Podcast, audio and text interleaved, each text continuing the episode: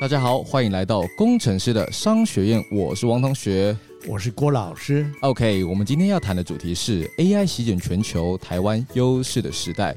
那这个 AI 的主题是我们工程师商学院录的第二次。哇，对，因为之前 ChatGPT 刚出来的时候呢，我们有搭上这个潮流，录了一个老师的分析呀、啊，还有就是王同学自己对于这种新技术的使用状况等等的。但是因为我们的剪辑跟上架需要一段时间，等我们过了大概三个礼拜、一个月之后，哇，这个 AI 的变动风起云涌，已经又变得天翻地覆了，非常的快速。对对对，我们马上刚录的这种新新技术的分享，已经变成。Old school 的新闻，所以这也就是外部环境的改变。对对对，那我们今天呢，就是要重新来聊聊这个话题啊。那因为 AI 已经进入了科技产业，进入了社会，进入了校园，已经被大家使用一段时间了，所以已经慢慢的有一些产业报告出来。是的，还有一些实质上面就业市场的变化。那这个东西我们就可以来跟大家谈谈看。那其实 AI 这个时代来临，造成了很多。嗯，世界局势的变动啊，职场啊的变化，分工的调整等等的。可是其实总体而言，老师是觉得它对于台湾来讲，应该是一个优势还是劣势呢？哦，它应该是非常大的一个优势。是，那主要的原因当然也是从我们台湾的定位的角度来思考的。是。所以，因为从台湾的定位角度，因为台湾是高科技的，嗯，是高已经非常成熟的 knowledge 了，嗯，所以大家可以更充分的运用这些工具，嗯，让这个 knowledge 更接近使用者，是。更快速的到使用者，这个也是可以帮助台湾呢，从原来的三点零移动到工业四点零，嗯，更何况呢，我相信台湾的不论大小老幼，大家都有。买一些股票，嗯，有买零零五零，是我认为呢，在未来的十年当中，大家都会受惠到。因为投资这个而产生的获利，嗯，哎，所以这个是被动收入，应该也是蛮好的一件事。OK OK，那刚刚谈到的投资市场跟零零五零嘛，那这种影响呢，就必须来看到我们这几个科技大厂的变动嘛，他们它就是直接影响到这种你投资标的的变化嘛。是的，对，那我们就可以来带大家看一看这个 AI。带来了哪些重要大厂的变化哦？那我们先来看看这个 AI 晶片，就是因为这个 AI 时代来临嘛，越来越多的科技大厂，包含亚马逊、包含苹果、包含 Google，他们都导入了这个 AI 服务，所以这个 AI 晶片的需求就大幅的上涨哦。这样子，那花旗预测啊，就是现在的这个 AI 晶片的市场，辉达就是 NVIDIA。它占据了至少百分之九十的晶片市场哦。哇，是的，对。那第二名就是所谓的 AMD，中文叫做超维，它拿下了第二名。是的，对。那老师知道这两家公司的 CEO 都是台湾人吗？都是台南人啊，台南人哦。对，哇，所以现在晶片变成台南人的天下。哇，嗯，果然，所以台积电跑去台南了。那老师你。那个 AMD 大家比较不熟悉，他他是哪一个职位的人？是是台南人啊？哦，他就是苏之峰苏苏小姐，她是哦女生哦，AMD 的 CEO，AMD CEO Number One 的 Top One 的 Lady 哦，Lady CEO。了解了解。那 AMD 这个部分呢，它其实在过去十几年以来的话，它比较在这个伺服器的市场。对，它是在 CPU 跟伺服器的 CPU 的市场里面。嗯、那早期来讲，它就是 Intel 的直接对手。是，当然它也是所谓的 IDM 的公司，嗯，有自己的工厂，跟有自己的设计，跟自己的销售。是，那可是它在几年前，呃，时间大致上在十年前左右，他就决定把它放弃了，他把工厂切割掉了。嗯，啊，工厂成立的叫做啊 Global Foundry，嗯，就是啊全球代工厂。Global Foundry 这一家公司应该最近在美国已经上市了。那 Global Foundry 现在也做得非常好。那 AMD 呢？它啊，因为有舍之后呢，它就开始得到了很多啊 TSMC 台积电的神助啊，他把这个 AMD 以前所设计的晶片呢，在做得更专业、更 super performance，也就操作更好，而且降低它的这个热量，所以 AMD 的市占率就节节上涨。嗯，如果大家不相信的话呢，你可以去看一下 AMD 这十年来股票市场的表现。嗯，了解了解。因为早期的话，可能大家是在这种伺服器。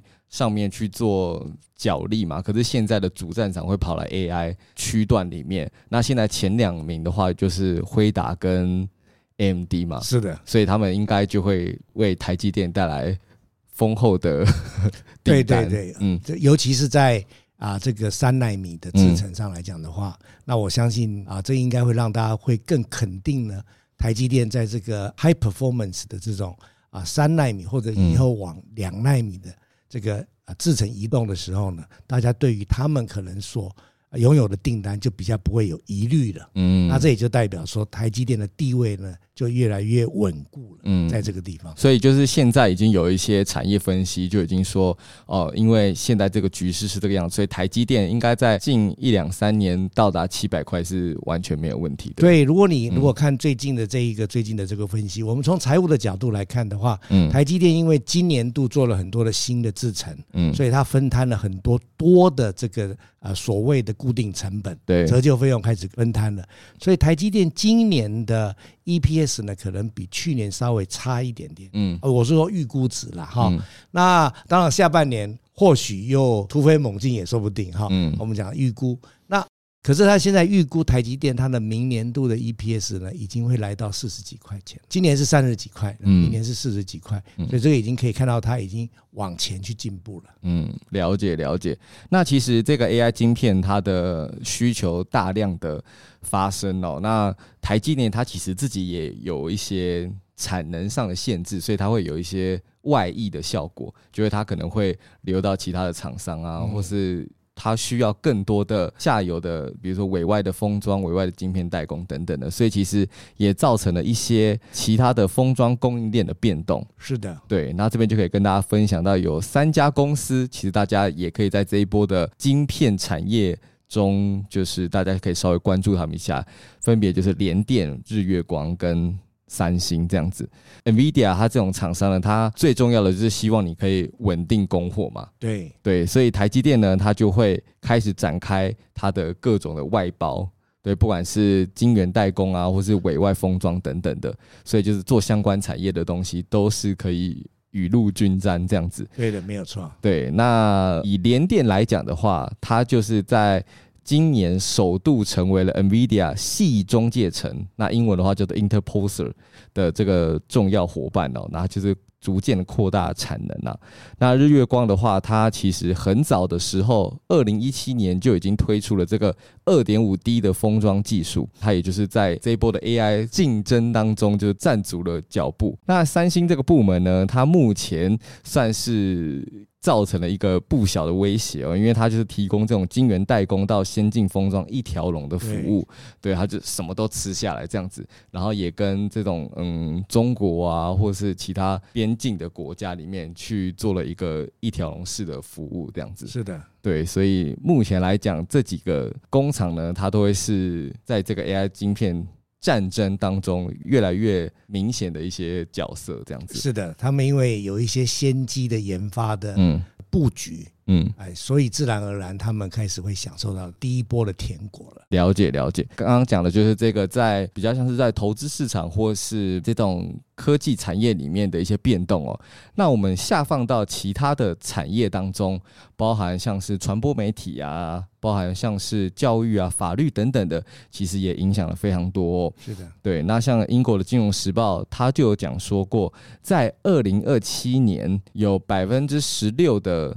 资产顾问，嗯，会完全的消失，是的，被机器人取代这样子。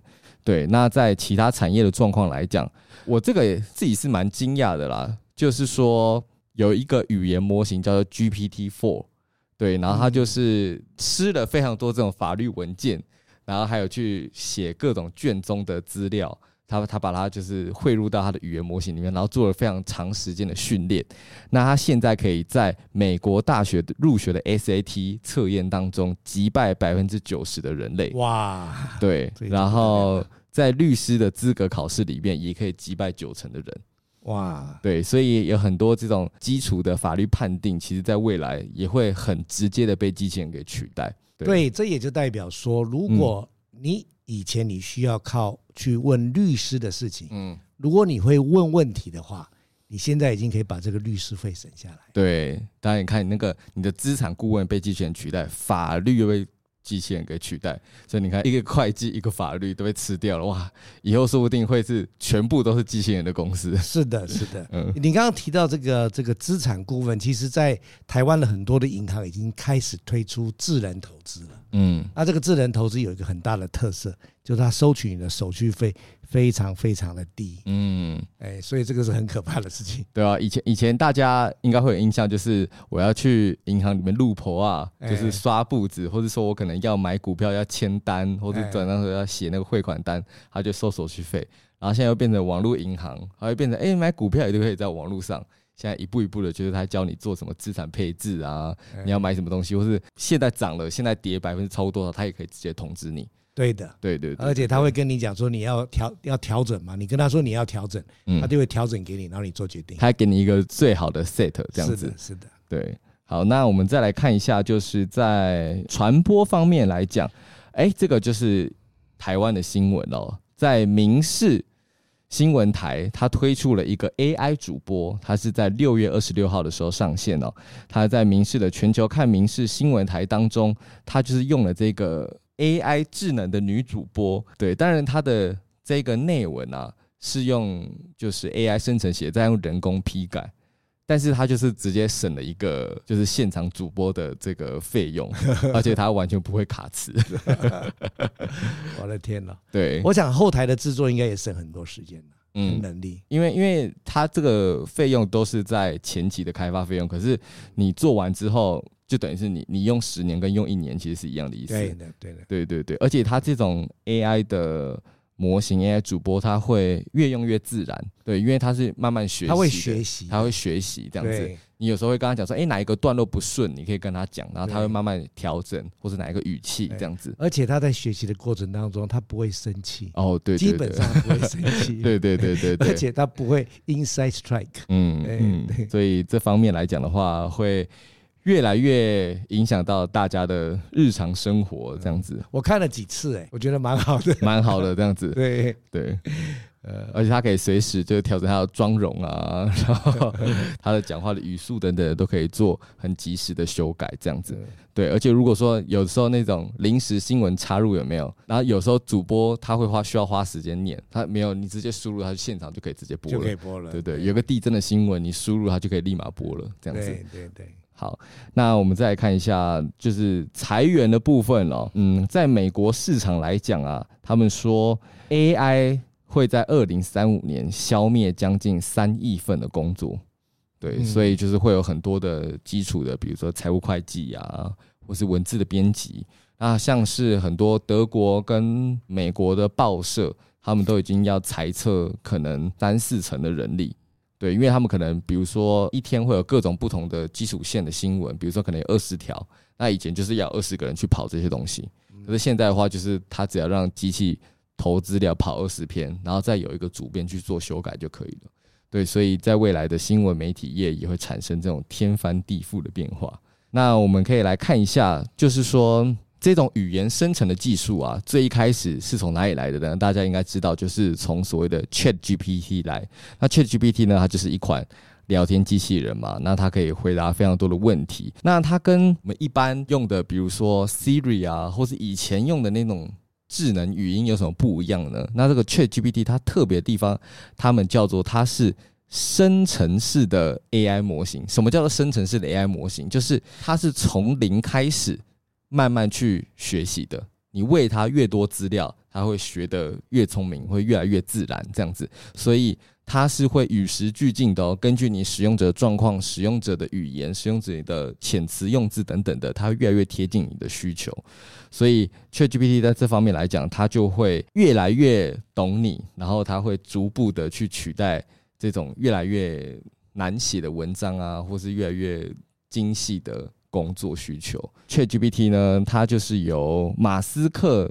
就是成立的这个 Open AI 基金会所研发的这个 Open AI 呢，它目前来讲，他们就是有成立的非常多的这种盈利单位啊。不过他们前一阵子呢，也提出了一个 AI 的法案。嗯、对，那现在的话，其实各国也都会有相关的讨论啦。对，因为大家会想说，哎、欸，好像它的前进的速度有点太快了。可是如果说你太快的裁撤许多的人员，可能会造成一些问题。对对对，会有一些后果。比如说，你这些就业的人，你就是把它裁掉，可是你应该是要让他去做某部分的转型。对对，然后因为这种 ChatGPT 它扫资料的能力太快了，就会造成有一些产业有一些资料外泄的时候，都可以第一步的发生这样子。我想问问看老师哦，就是说，嗯，目前你在公司里面有待过嘛？然后在校园里面也有去教书，就是目前这个 AI 的技术，还有这个 ChatGPT 的出现，有没有对这种职场或者校园里面，你有看到一些什么改变吗？哦，的确是这样子的，因为这个 ChatGPT 基本上来说的话。啊，我们把它当做从我们之前所谈的来讲的话，等于是就是一个外部技术的改变，是 S E P T E 当中的 T 的改变。嗯，啊，所以我是啊，第一呢，就是说这个 T 是一个。啊，非常重要时代的改变，也就是说，它从原来是属于可能是比较是属于大型机构可以使用的工具呢，嗯，会渐渐成熟之后，可以变成是个人就可以使用的，嗯，那这个东西是一个很大的改变，成熟度的改变跟完整度的改变。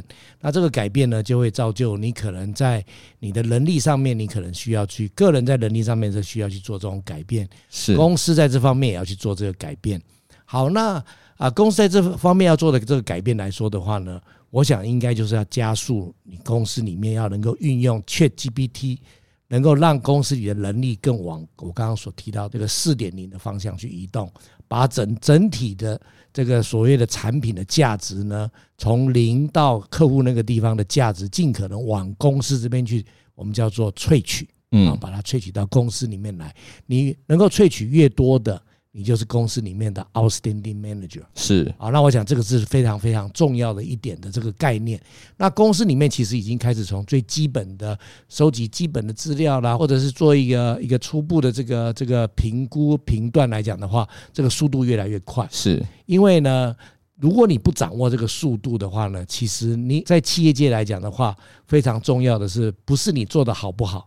而是你做的快不快？嗯，对对。假设你做的快，但是你做到九成，但是你已经拿到订单了。嗯，你说你做的好一点，晚了一点出来，你是做到是九成九。嗯，对不起，人家需要的是时间，已经先跟那一家公司先做了。对，而且赢者全拿了。嗯，好，所以说这个是非常非常重要的一点，就是 ChatGPT 在基本上来讲，它可以 support 公司里面做更快速度的去做一个这个反应。哦，那这个啊，我个人在学校里面来讲的话，其实我蛮我非常开放，也鼓励学生要大胆的使用 ChatGPT。嗯，而且就跟我说他哪一些用了 ChatGPT，而他运用了 ChatGPT，让他的报告、让他的思考跟他的做法呢，他有得到什么样子的结论？嗯，我非常鼓励学生应该要这样做的。嗯，而且这个应该在改变当中，目前已经有越来越越多的学校。跟科系呢是持这种开放的这种心态，是。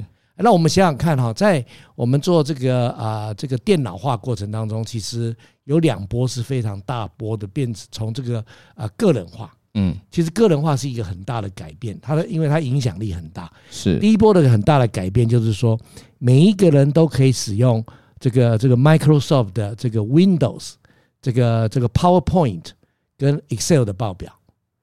每一个人都可以使用哦，你不需要透过会计师，你不需要透过会计部门，你也不需要透过秘书里面去把你的这些作业把它作业完。是，哎，你看它造就了什么？造就了很多人可以形成一人公司。嗯嗯嗯。第二个呢是这个这个 iPhone 类似这种智慧型手机是的的扩充，你让每一个人呢可以都可以变成是一个非常 powerful 的一个企业结构。嗯，不只是个人而已，它是可以变成一个企业结构。是，现在再来一个 ChatGPT，我相信是另外一个阶段的的开始。嗯，大家要把握机会。了解了解，因为老师之前就已经讲说过，ChatGPT 是不会取代人类的。但是会使用 ChatGPT 的人类会取代不会使用 ChatGPT 的人类。是的，没有错。嗯，因为你总是会慢人家一拍。那因为其实有时候进到这种高科技产业里面来讲，每个人的在受到的专业训练其实都已经很足够了，大家的那种精良程度已经不在话下。大家现在在要提升的就是说自己怎样越来越快，怎样不会被那些。繁杂的事物 给给纠缠到自己的速度。对对，我们过去以前讲说是八十二十准则嘛，嗯，也就是八十 percent 的事情是给二十 percent 重要的人去处理，是，那自然而然这个价值就跑到这二十 percent 的人嘛，嗯，那我认为未来以后呢，可能会是九十五五，哦，九十五 percent 重要的事情呢。哎，五个 percent 的人来处理就可以了。嗯嗯、那你看，原来是要四倍的人，你现在只要五五个 percent。是，所以我认为呢，大家要养成你的能力，让自己往那个五个 percent 去移动。了解。而是而不要你是从原来的二十 percent 那个被淘汰的十五个 percent。嗯，那老师你自己有没有自己使用过这个 ChatGPT 过了？有我我自己有 有用过，对。那因为我我们以前过去来讲，基本上大部分的时间，我们的都是使用这个英文的环境嘛。对对对。那渐渐的，我开始已经也有一些这个跟这个台湾的这些团队的一些运作啦，所以我在做台湾的一些投资，或者说是一些鼓励这些年轻的团队怎么去做一些运作的时候，总是要有一些基本的一些合约嘛，哈，或者是一些条款。或者工作守则，嗯，哎，那我就呃，在上个月的时候呢，我就想说，我基本上来讲，我过去的方式是我把它手写出来之后呢，我请我以前的秘书帮我打成中文，嗯，我很懒得打中文，而且打的速度非常的慢了啊。哎，我我那一天我突然在车上来想说，那我如果叫跟 ChatGPT 谈一下呢？哎，那天谈完之后，我。高铁，我从新竹还没到台北的时候，他已经替我写完了。秘书要失业了，他他替我写完了之后，哎，我觉得那个写的部分，那我觉得那不是他的问题，是因为我说的不完整。对对对对对，所以我重新又又又又让我自己进步了一下，嗯，把它说的更完整一点给 ChatGPT。说出来之后呢，我那天晚上我的投资报告已经写，投资合约已经写完哦，了解了解，就已经省下了这种来回的过程，而且 ChatGPT 就是你你给他越多的指令，它就会越清晰。是的，是的，而且这个就是在一台手机里面，嗯，从新竹做到台北的时候就完成了。嗯，了解了解，所以大家。一定要在用 ChatGPT，然后如果你本身自己是从事这种秘书啊、管理职的行业里面，你更应该要去学习它，你才知道说它哪些地方是会取代你的，哪些部分是你应该要持续去精进的内容。这样子，ChatGPT 它刚推出的时候，其实使用上是比较困难的，因为它可能比较多支援英文的语言，然后它必须在电脑上面使用，然后你可能还要注册账号。可是现在的话，它因为这个技术已经开放的非常多，也支援非常多的语言了，所以其实现在连手机都可以直接下载 ChatGPT。所以如果你的手机还没有下载 ChatGPT，或是你对 ChatGPT 一无所知，还没有去触碰的人，赶快点开你的就是 Android 的商店或是 iPhone 的 App Store，你赶快去下载 ChatGPT 来玩玩看。其实真的非常的有趣，你有什么奇怪的问题，它都可以回答你。好，刚刚我们王同学说了，嗯，现在请你。马上上网去把它点下来，对，给他给他三十秒点下来，对你你丢什么问题，他都他都 OK 这样子，赶快来玩一玩，因为你越早接触，越早知道说它到底是什么玩意儿的话，才可以对于你未来的职场有所帮助这样子。